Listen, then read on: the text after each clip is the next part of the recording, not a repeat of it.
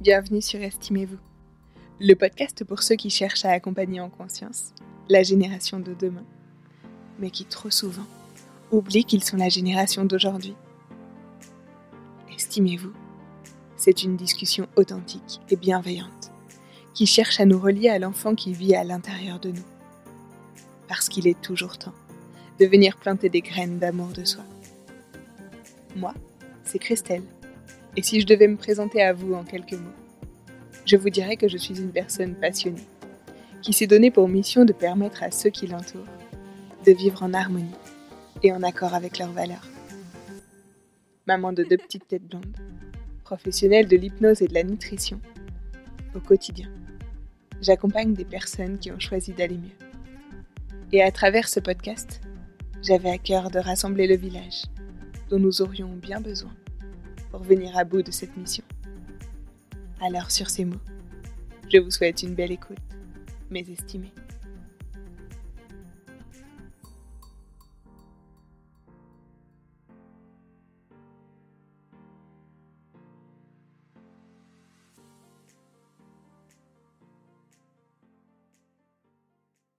Bonjour Yasmine, merci d'avoir accepté de venir témoigner et discuter avec moi sur ce podcast. Avec plaisir. Merci à toi de m'avoir invité. Pour commencer, déjà, je vais te demander de te présenter, de nous dire euh, qui tu es, si certains ne te connaissent pas, ce qui t'anime dans la vie et les personnes qui la partagent. Alors, euh, je m'appelle Yasmine, j'ai 33 euh, ans. je suis là actuellement, je suis créatrice de contenu, autrice euh, ou auteur avec un E, comme tu veux. Euh, donc, euh, ma famille, c'est Johan, mon mari, Yael, mon fils, Tokyo, mon chien. Et ce qui m'anime dans la vie, écoute, c'est le partage, c'est les gens, c'est essayer de, de, faire du bien à mon échelle. Super, c'est un beau projet, je crois. c'est ça. J'aime bien commencer par cette question aussi. Si je te demandais quel type de maman est-ce que tu es, quelle est la première chose que tu me répondrais? Euh, Inattendu, dans le sens où je ne pensais pas être ce genre de maman.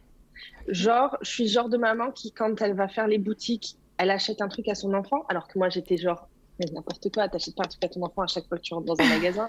C'est trop, c'est trop la consommation, c'est une société consumériste, machin. Jamais je ferais ça. Voilà, je suis allée à Lille mercredi, j'ai acheté un ballon à paillettes à mon fils euh, en plastique. Voilà. Euh, je dirais que je suis une maman parfois euh, très cool dans le sens où je suis détente et sur certains sujets, je vais être hyper, euh, hyper relax et, et en même temps hyper, hyper stressée sur d'autres sujets. Tu pensais être complètement différente, ouais. Ouais, ouais, ouais, tout à fait. Ça me fait penser à un extrait d'ailleurs, que je vais, je vais commencer par ça, hein, parce qu'un extrait d'un de tes posts que tu avais partagé et que je trouve vraiment chouette, et j'avais envie, si tu veux bien, que je le lise. C'était je ne suis pas une maman parfaite, mais je crois bien qu'il est heureux quand même. Enceinte, je voulais faire des petits pots maison, euh, le garder avec moi jusqu'à l'entrée à l'école, l'allaiter, faire des activités sensorielles moi-même. Je pensais aussi continuer le sport, cuisiner en porte-bébé, ne pas le faire garder. Finalement, j'ai fait des choix. Il y a des choses que j'ai réussies et d'autres non. J'ai composé avec ce que je suis, mes capacités mentales et physiques surtout. Mon fils mange des knackis, et c'est même ce qu'il préfère. Je lui achète compote et petits pots bio au lieu de les faire. Et même si je suis en congé sabbatique pour un an, il va à la crèche deux fois par semaine. J'ai des jeux en plastique et je n'ai, je n'ai fait aucun travaux manuel avec lui. Et vous savez quoi? Ça va. En fait, ça va. Je le vis bien. Je le vis mieux. Je vois mon fils heureux, qui apprend plein de choses chaque jour. Et moi, moi, je me sens mieux depuis que j'ai accepté qui j'étais depuis que j'ai arrêté de culpabiliser une fois encore de ne pas être assez. Accepter d'être imparfaite, c'est en fait le plus beau cadeau que je puisse lui faire. Alors quand je le dis, ça me met plein d'émotions. J'ai l'impression de. Putain, moi aussi, je, suis genre, je suis genre en kiff de moi-même, quoi. Mais c'est très. Tu là. Oh là là, c'est très beau ce qu'elle dit. C'est de moi? Alors oui, je crois que c'est de toi. En tout cas, je te l'ai piqué surtout sur un de tes posts. C'est peut-être quelqu'un d'autre qui a écrit. Mais ça me met plein d'émotions de te le relire à voix haute. Je l'avais trouvé très fort ce post. Et puis il fait écho à cette histoire de ballon en plastique euh, acheté euh, à cette. Et carrément. Euh, je, trouve ça, je trouve ça chouette, vraiment. Et déjà, je voulais te dire aussi merci. Merci pour tout ce genre de partage. C'est aussi pour ça que j'avais envie de parler avec toi aujourd'hui. parce que parce qu'on a besoin, en fait. On a besoin, mm. on a besoin de se rendre compte que bah, c'est OK que ça arrive à d'autres, en fait, comme j'aime bien le dire, qu'on est toutes pareilles, qu'on ne vit pas les mêmes choses, hein, mais que tout c'est possible, que ça remette en question plein de choses, cette maternité. Et donc, euh, ouais, là, tu disais, tu disais en plus tout à l'heure, il y, a des, euh, euh, il y a des choses où je suis complètement cool et puis il y a des choses qui, qui sont un peu anxiogènes pour moi, un peu qui m'angoissent. Du coup, est-ce que tu as envie de partager d'ailleurs sur ça? Qu'est-ce qui est le genre de truc qui t'angoisse, toi? Le truc qui m'angoisse, tu vois, c'est j'ai l'impression, tu vois, je suis en congé sabbatique, donc elle va à la crèche deux jours par semaine, donc le mercredi et le vendredi. Et, euh, et les jours où il est avec moi, j'ai l'impression que je suis là et que je suis pas là. Hmm. Tu sais, euh, je suis présente physiquement et en fait, mon esprit est euh, dans plein d'endroits différents et pas forcément à l'instant. ça, ça m'angoisse d'avoir de, du mal à, me, à, vivre le moment avec lui. Hmm. Depuis qu'il va à la crèche, je trouve même que c'est mieux. Bon, là, j'ai une grosse semaine et j'ai des grosses journées de, congé, c'est-à-dire les jours où lui il est à la crèche, c'est mes journées où je bosse à fond. Et là, elles sont hyper chargées. Donc, du coup, les autres jours, je sens que tu vois, mon esprit est avec lui. Euh, mais quand j'ai des journées où j'arrive à bien bosser le mercredi et le vendredi, et eh ben, les temps que j'ai avec elle les autres jours, en fait, sont, deviennent des temps de qualité. J'avais en tête, si tu veux, au départ, de prendre un congé parental jusqu'à son entrée euh, à l'école.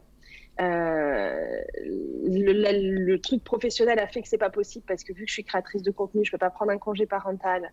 Euh, sinon, je dois mettre également euh, de côté mon activité de créatrice de contenu qui me permet de vivre, donc c'est pas possible. Donc, j'ai pris un congé sabbatique que de un an. Et j'ai décidé au cours de cette année, vers 6-7 mois, de, de mettre Yael à la crèche. Donc, il est allé pour ses un an.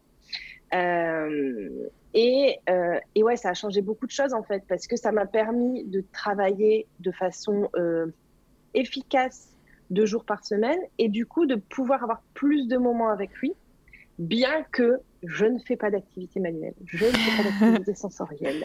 Euh, je joue, des fois on me dit, mais tu joues à quoi avec ton fils? Je joue à la balle, je joue à la hmm. petite voiture. Euh, Yael adore l'aspirateur, ce qui est très cool parce que du coup je passe l'aspi et il a un faux aspi en plastique et il me suit avec son faux aspi en plastique. Euh, voilà, je fais des balades. Euh, hmm. C'est ça, tu vois. Et, et, tu vois, dans un sens, quand je te le dis comme ça, j'ai un peu l'impression de dire, c'est trop de la merde ce que tu fais avec ton enfant. Quoi. Justement, tu vois, je crois que Parfois, on peut ne pas être là parce qu'on s'est mis une charge parentale importante et du coup faire plein d'activités, prévoir des trucs. Enfin, moi, je me suis souvent laissée entraîner dans ça, dans des moments où je, voilà, genre, euh, je me rappelle de vacances. Maintenant, les filles sont avec nous plus souvent, mais de périodes de vacances où euh, je me disais, on a une semaine, il va falloir qu'on fasse plein de trucs. Et du coup, euh, il y avait un espèce d'emploi du temps de ministre et, et plein de sorties et plein de choses à organiser. Et en fait, j'étais pas là parce que du coup, j'étais mm. déjà dans l'activité. Il fallait qu'on soit à l'heure au prochain truc mm. et il fallait qu'on. Et, euh, et, en fait, euh, oui, je vois complètement ce que tu veux dire et c'est important, je crois, de le partager. Ouais. Ce moment où on peut être là physiquement, mais pas être là mentalement. Et c'est hyper culpabilisant, du coup, quand on vit ça. Surtout dans une. En plus, quand tu l'as dit, ça a fait écho moi aussi en tant que professionnel. Moi, je travaille euh, du coup sur le côté nutritionnel. Je suis formée à la pleine conscience. Et donc, je ramène souvent cette idée mais je me dis, waouh, attention, comment je l'amène? Et de toute façon, je pense aussi que de façon générale, parents ou pas parents, mm. on est un peu dans une société qui nous pousse à être partout à la fois.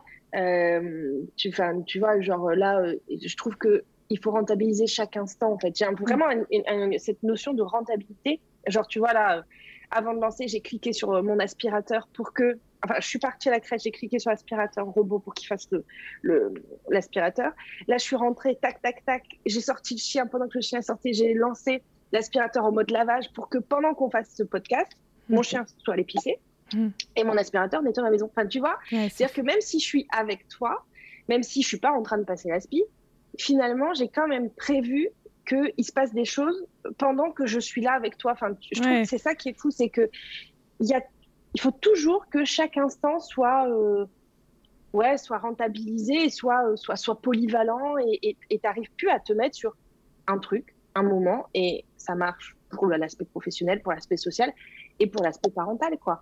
et c'est hyper dur, je pense, à, à accepter et puis à, à, changer aussi, tu vois. Ouais, c'est vraiment, effectivement, c'est je, enfin, moi, je partage complètement ton point de vue. C'est, je crois que c'est vraiment un, des, des, mots du siècle. Euh, du coup, c'est ça de d'être euh, à, à, 10 000 endroits en même temps. Euh, en consultation, en nutrition, je fais souvent le lien dans les, dans les trois piliers du coup de la régulation du poids. Il y a notamment ce que j'aborde avec mes patients, il y a le côté attentionnel qui est hyper important.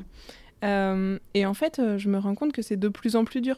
Parce que justement, même si on n'est pas en train de manger devant forcément un écran, quelque chose qui capte notre attention, ben en fait, je leur dis c'est la même chose avec la charge mentale en fait. L'attention, elle peut ne pas être là simplement parce que je suis en train de penser à tous les trucs que j'ai à faire. Et, et, euh, et, ça, je vois que c'est ouais, c'est vraiment, vraiment difficile de ramener dans le corps.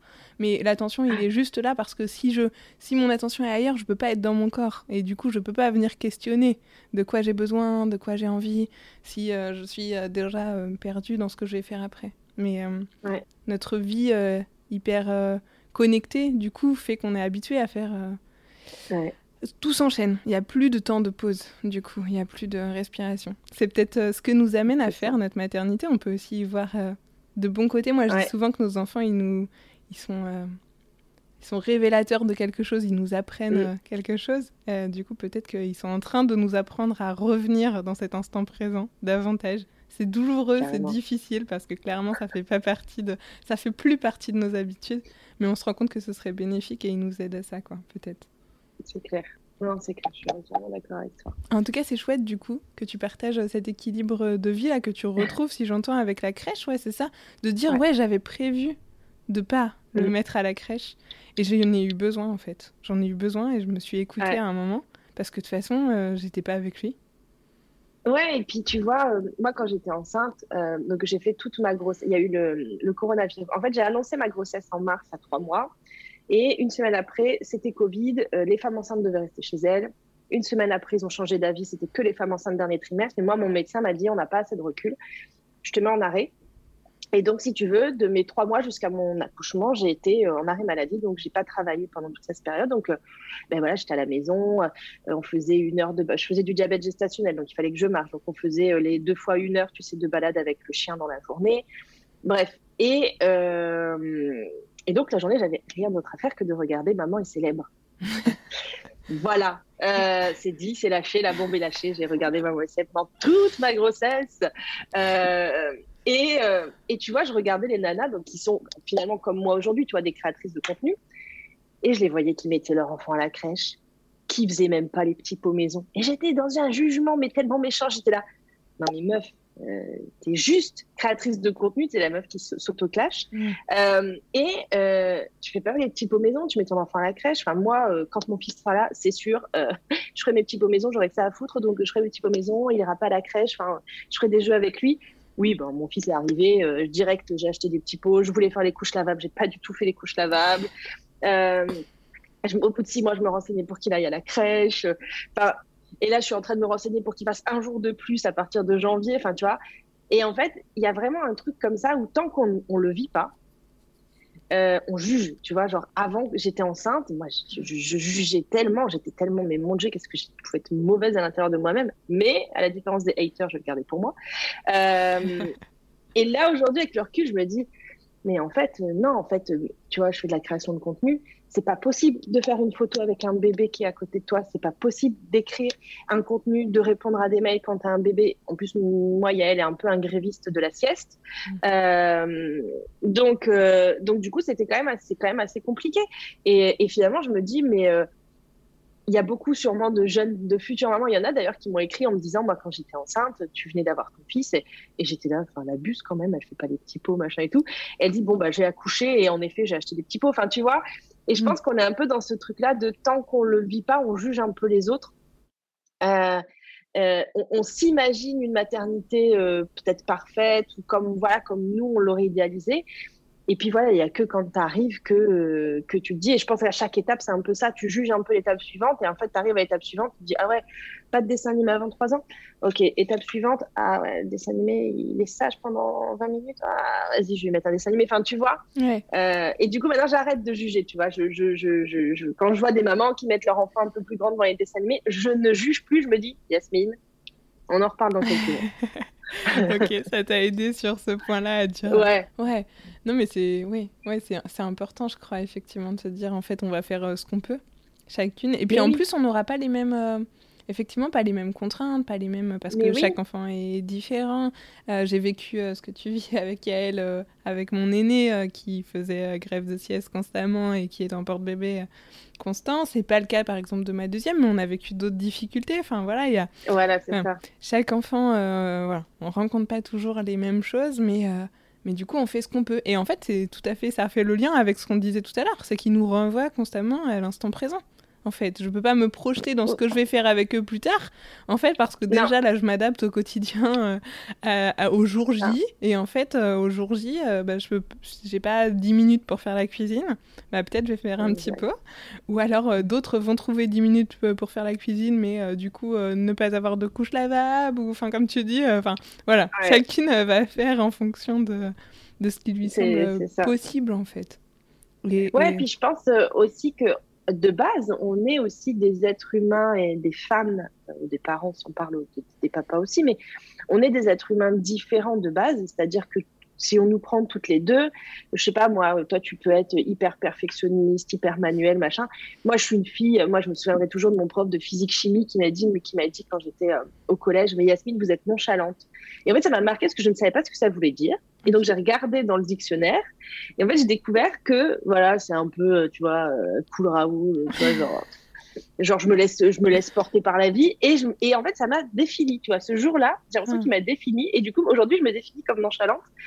Et, euh, et, en effet, du coup, tu vois, moi, passer une heure à faire des, des, des, des, peintures, des trucs comme ça, je sais que même moi, en tant que personne, avant même d'être maman, tu vois, c'est chaud pour moi. Par contre, euh, le prendre en porte-bébé, même s'il fait 13 kilos, et aller euh, marcher pendant une heure, ça m'éclate. Parce que parce que c'est dans le mouvement, quoi, tu vois.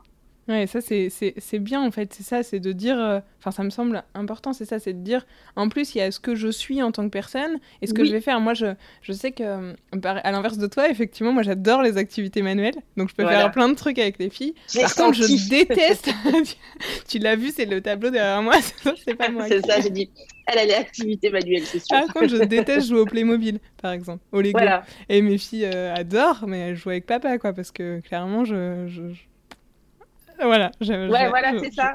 Je sais pas, donc euh, je, je peux pas faire semblant. Enfin, si j'ai voulu, j'ai voulu essayer de faire mm. semblant.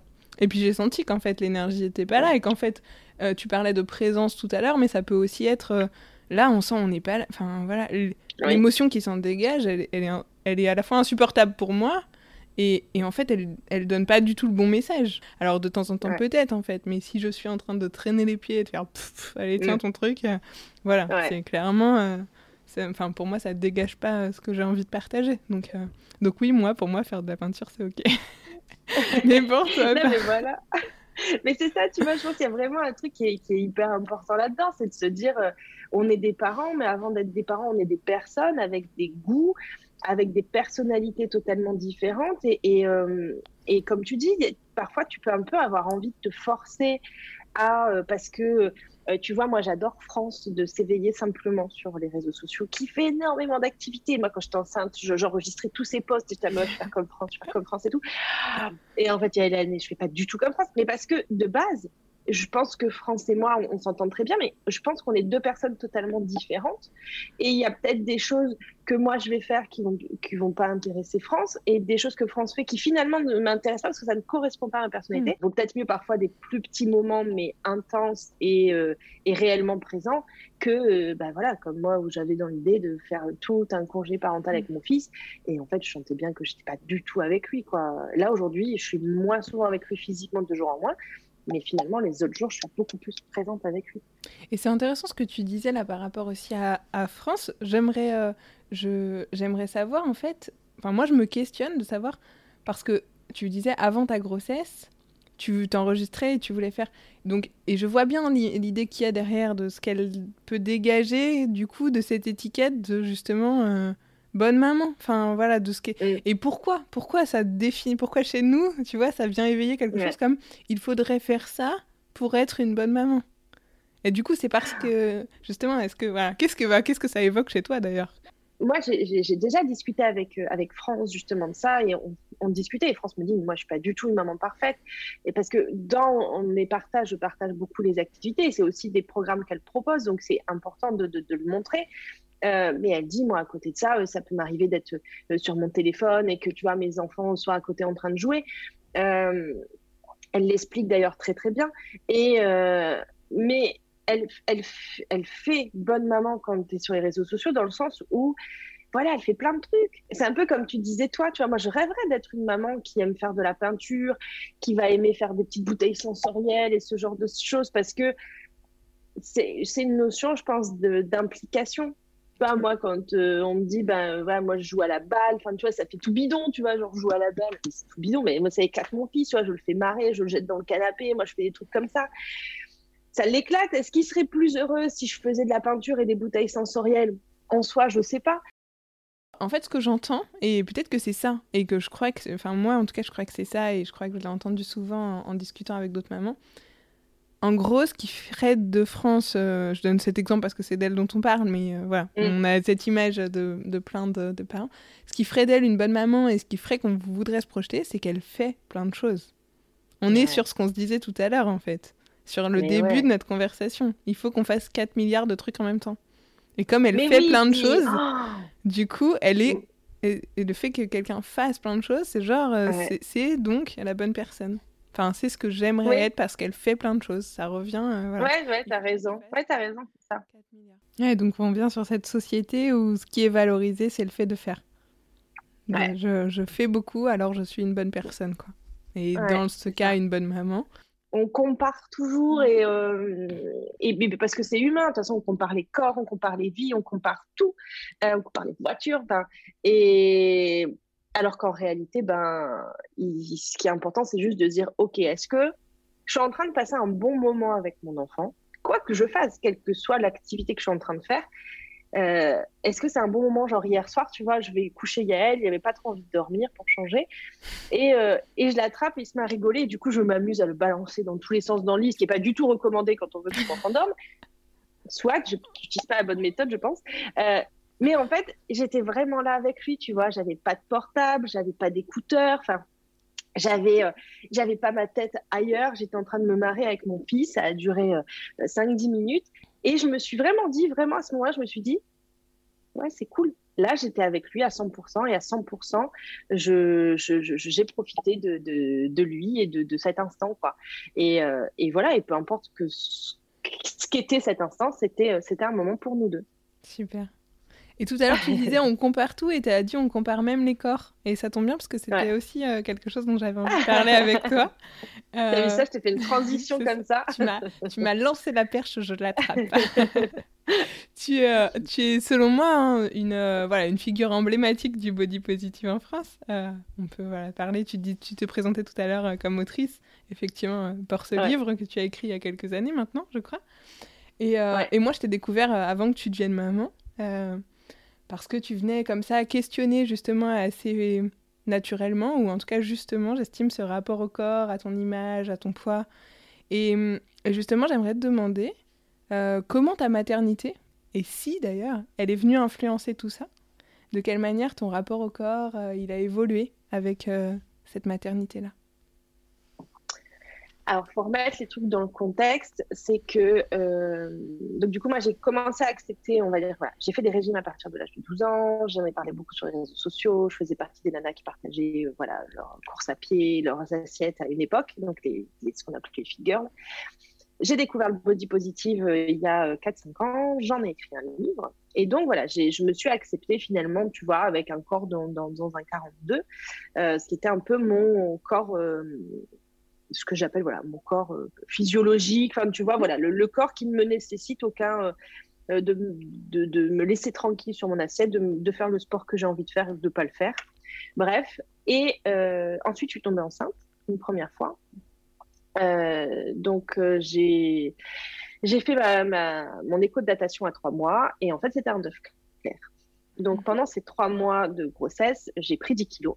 Ah, je pense que c'est une grossesse que j'attendais énormément. J'ai pris 10 kilos, j'ai fait un œuf clair. Donc, en gros, il y avait une poche, mais il n'y avait rien dedans, pour ceux qui ne savent pas ce que c'est. Euh, et en fait, cette poche continue de grossir. Donc, normalement, j'étais censée faire une fausse couche. Pas du tout. J'ai fait un premier curtage euh, au bout d'un mois. j'ai dû refaire un deuxième curtage au bout d'un deuxième mois et j'ai dû faire. En gros, j'ai situé, je suis allée jusqu'à six mois de grossesse. voilà, pour, pour réussir enfin à vider totalement mon, corps de, de, de, de, cette poche, parce que c'était pas, pour le coup, il y avait vraiment pas de bébé. Euh, et donc, j'ai arrêté le sport et, euh, et j'ai pris voilà, 10-15 kilos.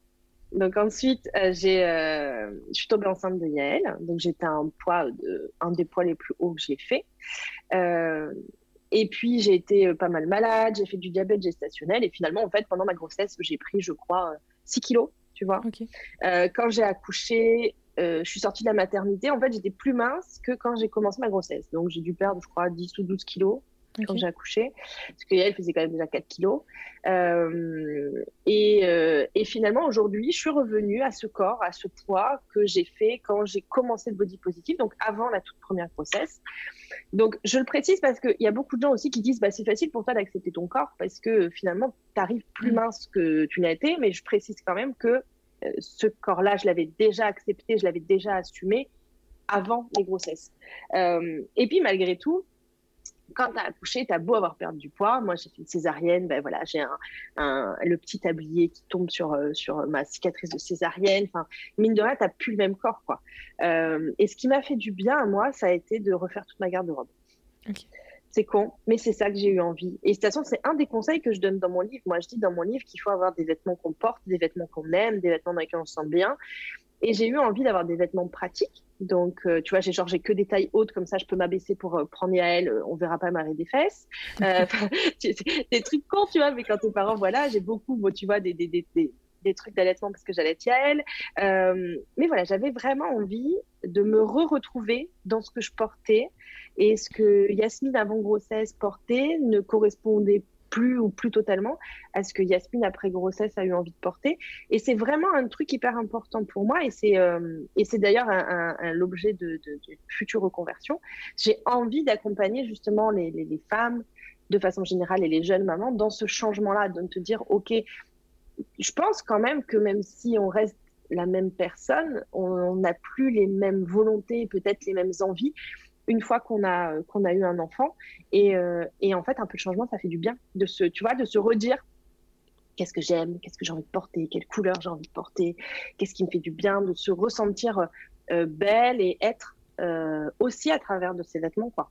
Donc c'est vraiment ça, moi, pour moi, qui a été important, ça a été de, de, de prendre ce mois qui avait fait, tu vois, un défi zéro shopping. Mm. ça a été hyper important pour moi de me dire, en fait, stop ton délire zéro shopping, la meuf, c'est pas ça dont tu as besoin.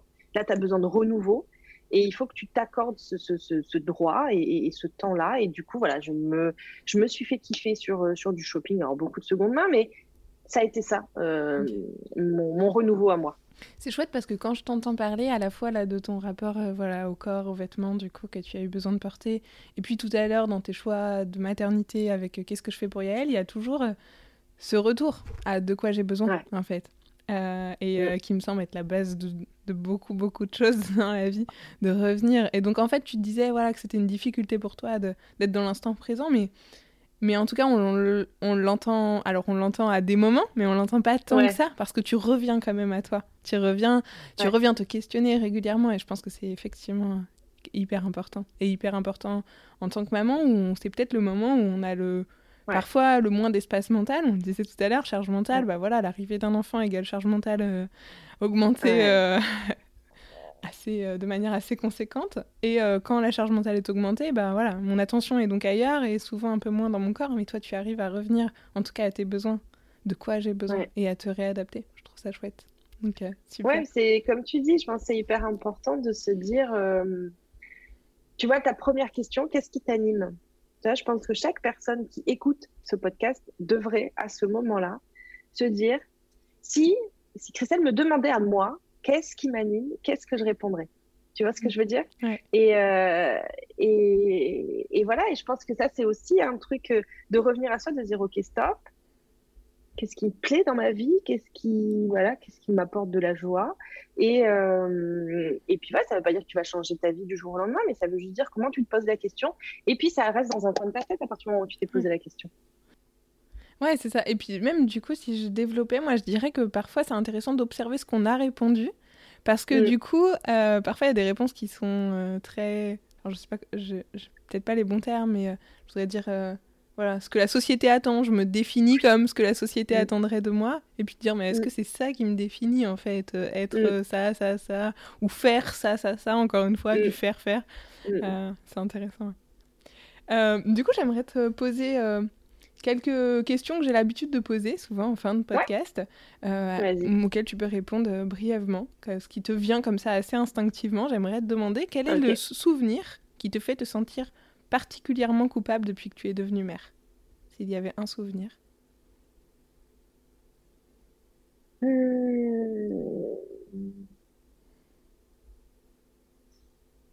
Ne pas avoir réussi à accoucher. Ok. C'est douloureux. Ouais, tu vois, j'en ai. Ouais, je sens qu'il y a de l'émotion qui, arrive. je ouais, sens de pas réussir à avoir accouché. Ouais, d'avoir. Euh... d'avoir fini en césarienne. Ça m'a. Euh, je, je pense que juste pour ça, je veux pas d'autres enfants. Ok. Ouais, vraiment. Avec la peur de, de, si ça devait se reproduire. Ah ouais. Ouais, en fait, je pense que même si, imaginons demain je suis enceinte, clairement demain je suis enceinte, euh, je, je, garderai le bébé. Mais je veux dire, si demain je suis enceinte, je fais une césarienne. Ah, pour pas avoir peur de l'échec, tu ah le choisis. Ouais. Ok. Ouais. Pour moi, ça a été un échec, mon accouchement, vraiment. Et, du coup, je me dis que j'en suis pas capable. Ah. Et du coup, je ne prendrai pas le risque de me retrouver encore face à un échec. Et, la seule façon qui ferait que je pourrais avoir un deuxième enfant, ne c'est pas du tout, euh, je ne le souhaite pas, quoi. Mais si ça devait arriver, ça finira en césarienne programmée, direct. Ok. C'est intéressant, du coup, à te dire, ouais. C'est tellement douloureux que tu aurais tellement peur de, ah te retrouver face ah à ouais, J'ai l'impression ouais, je suis pas capable du coup. Du coup, je veux plus me confronter à ça et du coup, ce serait, euh, ce serait la solution césarienne euh, directe. Tu sais, il y a des mamans, des fois, je partage ça euh, d'un coup comme ça me vient, hein, mais il y a des mamans qui volontairement revivent après. alors moi, je pense à l'hypnose, mais y a, je, sais qu'il y a d'autres professionnels qui accompagnent différemment, mais revivent leur accouchement en en venant comme le créer. Euh, du coup, euh, pour le vivre vraiment. Mon ostéo me l'a fait. Ouais, mon ostéopathe euh, qui, qui, est hyper connecté, qui est hyper sur tu vois, les pierres, voilà, enfin elle, est elle a un côté un petit peu holistique aussi, mm. me l'a fait faire je, pense que peut-être qu'elle me l'a fait faire peut-être trop tôt après mon accouchement et du coup je l'ai pas fait bien. Bref, je me rends compte en fait, je, je n'ai pas l'impression quand je suis dans mon quotidien, je me rends compte à chaque fois qu'on me pose la question qu'en fait si je suis encore un peu traumatisée, tu vois, genre la meuf elle pleure quand même un an et demi après, euh, donc voilà, je sens qu'il y a quand même un truc, mais euh, mais ouais, je me dis que je, peut-être que je travaillerai dessus quand je sentirai que ce sera le moment de travailler dessus. Euh, pour l'instant, je fais l'autruche, tu vois, je fais ça va. Ok. c'est ok, hein, du coup, de se dire parfois c'est pas le bon moment. Mais, euh, mais on sent qu'émotionnellement, effectivement, c'est encore lourd. quoi. Euh, et du coup, à l'inverse, de quoi est-ce que tu es le plus fier? Mon allaitement. Ok. Super. Ouais, vraiment, tu vois, en fait, euh, quand du coup, quand j'ai accouché, on a fait trois jours de déclenchement, on a fini en césarienne d'urgence. Et au début, donc, elle était un gros bébé. Il était sous ocytocine toute la journée, donc si tu veux, il a un peu gonflé. Et donc, euh, après, il venait le peser. Donc, il a très vite perdu son dixième de poids. Et il voulait à tout prix me donner du biberon et euh, lui donner un biberon. Et je disais, non, non, moi, je veux l'allaiter, mais euh, c'est pas grave. On peut... Et j'ai dit, non, en fait. Et j'ai dit à Johan, je me souviens, j'ai dit, écoute, Johan, j'ai chié mon accouchement. Il est hors de question que je chie mon allaitement. Je, je, tu vois, j'en ai des frissons là de te le hmm. dire. Euh, c'est plus la même émotion, tu vois. C'est une émotion plus ouais, de, de, vigueur, tu vois, hmm. plus que de tristesse. Et je dis à Yoann, je dis, on fait tout, mais il faut que ça marche. Et, euh, et a été un grand soutien parce qu'on s'est levé toutes les deux heures. Moi, je tirais mon lait, il lui donnait des seringues de colostrum. Enfin, on n'a rien lâché. Aujourd'hui, elle est toujours allaitée. Et souvent, on me demande, tu vas allaiter combien de temps? Et en fait, euh, pour l'instant, je me pose pas la question parce que pour moi, l'allaitement, j'ai un peu ce sentiment, tu vois, que l'allaitement, c'est le truc que je maîtrise. Voilà, c'est vraiment, euh, pour moi, voilà, c'est ma fierté, euh, c'est le truc où je gère et, et du coup, euh, du coup ouais, c'est ma, ma grande fierté de me dire, voilà, on, on, a failli un peu, un peu échouer au départ et échouer sur ce projet comme j'ai un peu échoué sur mon projet. Je ne parle pas d'échec dans le sens où les personnes qui n'allaitent pas ou mm. les personnes qui ont arrêté l'allaitement, ce pas des échecs, mais moi, dans ma façon d'être, j'avais échoué mon accouchement. Je voulais pas échouer mon projet d'allaitement. Et du coup, je, suis, euh, je suis hyper fière d'allaiter encore Yael aujourd'hui. Là, il y a eu un peu cette affirmation de toi qui est venue euh, comme ça à ce moment-là, en post-accouchement, où du coup, euh, tu n'avais rien pu affirmer. À un moment, tu avais subi en fait ce moment-là, et d'un coup, tu avais besoin de, de, te réaffirmer. J'ai vraiment subi mon accouchement. On m'a fait faire. Enfin, moi, je voulais un accouchement hyper physiologique au départ, sans péridurale, et on m'a fait faire tout ce qui était possible et inimaginable pour me faire accoucher, pour faire sortir Yael. Donc, j'ai, tu vois, le tampon, j'ai eu le hmm. gel, j'ai eu le ballonné qui a été un truc absolument horrible où j'ai pas osé dire non. Et là, quand il a été question de l'allaitement, j'ai dit non. J'ai dit non. je me souviens toujours, elle me dit, mais euh, si, vous ne, si euh, Yael ne reprend pas de poids, euh, euh, ben vous allez rester à la maternité. Je lui dis, mais il n'y a pas de souci, madame, gardez-moi. Vous me nourrissez, il y a quelqu'un qui fait le ménage. Il y a tout le temps des gens qui viennent voir si mon bébé va bien. Moi, je vais rentrer chez moi, je vais me sentir seule au monde et il va falloir que je me fasse à manger. Donc, gardez-moi autant de temps que vous voulez. Bon, ben, du coup, elle été me chercher un tire-lait et une conseillère en lactation parce qu'elle a bien senti que j'allais pas bouger. Euh, et finalement, on est sorti au bout des cinq jours. Mais, mais voilà, ouais, c'est, c'est vraiment ça mon, mon gros truc là de, de, de, de la maternité, c'est Je crois que ce serait important aussi d'ailleurs, euh, j'en profite de rappeler que en fait, euh, on a le droit de trouver une sage-femme euh, qui nous accompagne à domicile et que si on décide de sortir, on a le droit de sortir aussi, hein même avec un bébé qui n'a pas repris du poids. ça m'est arrivé pour ma deuxième, du coup, j'ai été envoyée à l'hôpital après avoir accouché à la maison. et pareil, on a voulu à tout prix me donner un biberon, mais moi c'était ma deuxième et là je me sentais confiante aussi dans mon allaitement. et j'ai dit non. Euh, et, on me disait, mais si, mais si, elle perd du poids. Et euh, ma sage-femme libérale m'a rappelé que, en fait, si je voulais, je prenais mon bébé sous le bras et je partais, en fait. Ouais. Ça aussi. Euh, c'est important de le dire. De dire, en fait, on n'a pas à nous obliger à quoi que ce soit. Et au pire, on peut partir, même si on se sent pas bien, en fait, dans ce. pas bien accompagné. Oui, tout à fait. On peut trouver d'autres professionnels. Donc, bah, merci pour ce partage. Du coup, si tu devais ben, résumer tout ça d'une certaine manière, de quelle, euh, comment tu dirais que cette maternité, elle est venue impacter l'estime que tu te portes, la valeur que tu t'accordes? Est-ce qu'elle est venue la faire grandir ou est-ce qu'au au contraire, elle est venue l'entacher? Elle m'a permis de savoir qui j'étais réellement. Tu vois, quand on parlait des moments de revenir à soi, m'a permis d'avoir des vrais moments pour revenir à moi ça m'a permis aussi de me rendre compte que professionnellement, même si je le savais très bien que j'étais pas dans un milieu qui m'épanouissait, euh, j'avais envie de faire autre chose, mais je savais, tu vois, quand je voyais des gens qui créaient des trucs, je me disais, ah, c'est génial, c'est génial, c'est génial. Je sais pas, moi, ce que j'ai envie de faire de ma vie, j'en sais rien, j'aime bien ça, j'aime bien ça.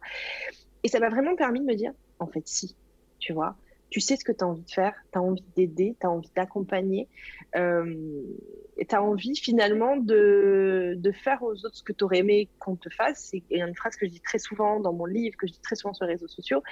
Et, euh, et ouais, du coup, ma maternité m'a permis de me retrouver. Elle me donne aussi de, de, jolis projets, puisque je suis en train de faire une reconversion pro, enfin, tu vois.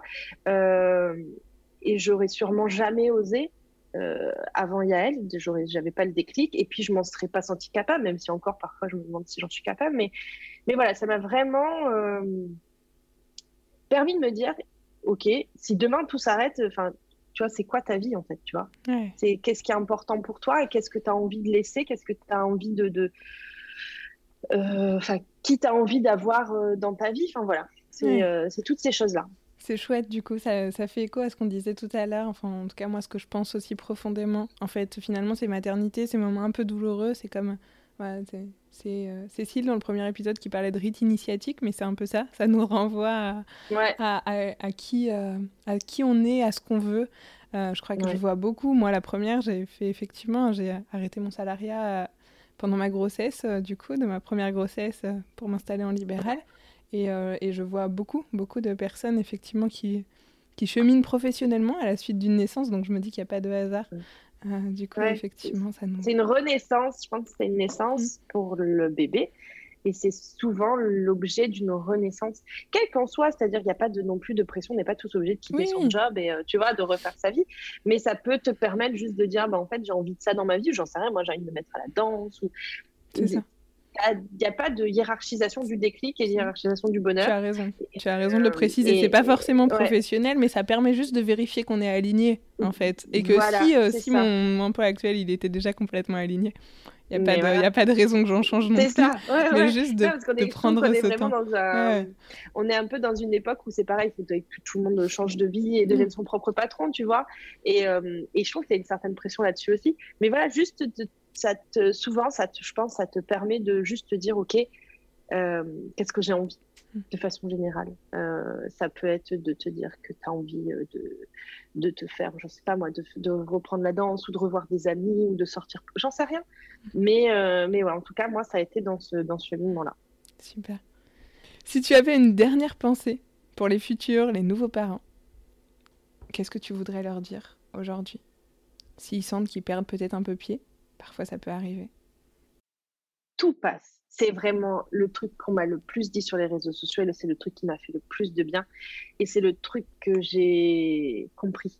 C'est-à-dire que quand tu es, euh, dans la période des coliques, ou, des difficultés des nuits, des, pour certains des RGO, tout ça, tu as l'impression que tu vis un enfer et que tu n'en sortiras jamais. Et puis, en fait, tu vois, si aujourd'hui tu me dis, bah alors, c'est passé comment ta maternité qui Je dis, ouais, j'en ai chié, mais franchement, ça va. Alors que quand j'étais dedans, si tu lis mes posts, j'étais en PLS de ma vie. Et en fait, j'ai un peu, euh, j'ai un peu euh, aujourd'hui, vu que c'est cool, tu vois, même s'il y a encore des difficultés sur d'autres sujets, mais vu que c'est cool, j'ai l'impression que ça a toujours été cool. Donc vraiment, si, si euh, jeunes parents, ça peut être dur et ça peut être bien aussi, parce qu'on me reproche de pas assez le dire, et je le dis quand même, ça, vous pouvez avoir des maternités très cool par des enfants qui font leur nuit tout de suite, sachez que je vous déteste, mais ça peut arriver. mais, mais voilà, vraiment, c'est garder en tête que si vous êtes dans le dur là, accrochez-vous, ça passe, ça va passer. Mm. Je sais que ça paraît fou, mais ça va passer. Gardez ça en tête et dans quelques mois, vous direz, elle avait raison, ça passe. Super, merci. Je crois que c'est important, c'est important de trouver le juste équilibre et c'est et c'est euh, quelque chose qui était euh, qui est venu me questionner quand j'ai créé ce podcast. J'avais envie euh, qu'on puisse partager les difficultés, mais je voulais pas que ce soit aussi vécu comme euh, la maternité, ça va être que dur en fait. Et je trouve qu'il faut retrouver le juste équilibre. C'est-à-dire que c'est important, peut-être on a trop nié à un moment que on n'a pas dit aux parents tout ce qu'elle est difficile et c'est important qu'on puisse le dire, mais c'est important qu'on puisse aussi euh, remettre du beau dedans parce que malgré tout, euh, malgré tout, il y a aussi effectivement un moment où certaines toutes les difficultés passent, comme tu le dis. et il y a un moment où, où, on peut aussi en tirer des choses positives. Donc merci. Bah, merci, merci pour ces mots, merci de t'être livré avec toute la spontanéité qui te ressemble et toute la transparence que tu laisses, euh, que tu laisses paraître euh, partout. Euh, si on souhaite continuer à échanger avec toi, à te lire, comment est-ce qu'on fait? Où est-ce qu'on te retrouve? Alors, je, pense qu'un jour, je changerai ce pseudo parce que quand je le dis, je me sens un peu honteuse, tu sais. Donc, si vous voulez me suivre, c'est sur Eli, E-L-Y, tiré du bas, parce que je ne sais pas comment ça s'appelle, un underscore, un truc comme ça, je crois. Kinos, K-I-2-L-E-U-S-E. E. Et euh, voilà, sur Instagram, je suis, euh, je suis quand même. J'ai une page Facebook aussi, mais c'est principalement sur, sur Instagram que je, que je partage et que je suis euh, active. Merci pour tout ce que tu partages. Et merci pour, merci à cette discussion. Et à bientôt. Avec grand plaisir. À bientôt. Si cet échange vous a inspiré, si vous avez aimé nous écouter, et si le cœur vous en dit, alors vous pouvez mettre 5 étoiles sur la plateforme d'écoute que vous utilisez et partager cet épisode sur les réseaux sociaux pour ainsi faire partie de ce village qui sème des graines d'amour de soi. Merci pour tout et à très bientôt sur Estimez-vous.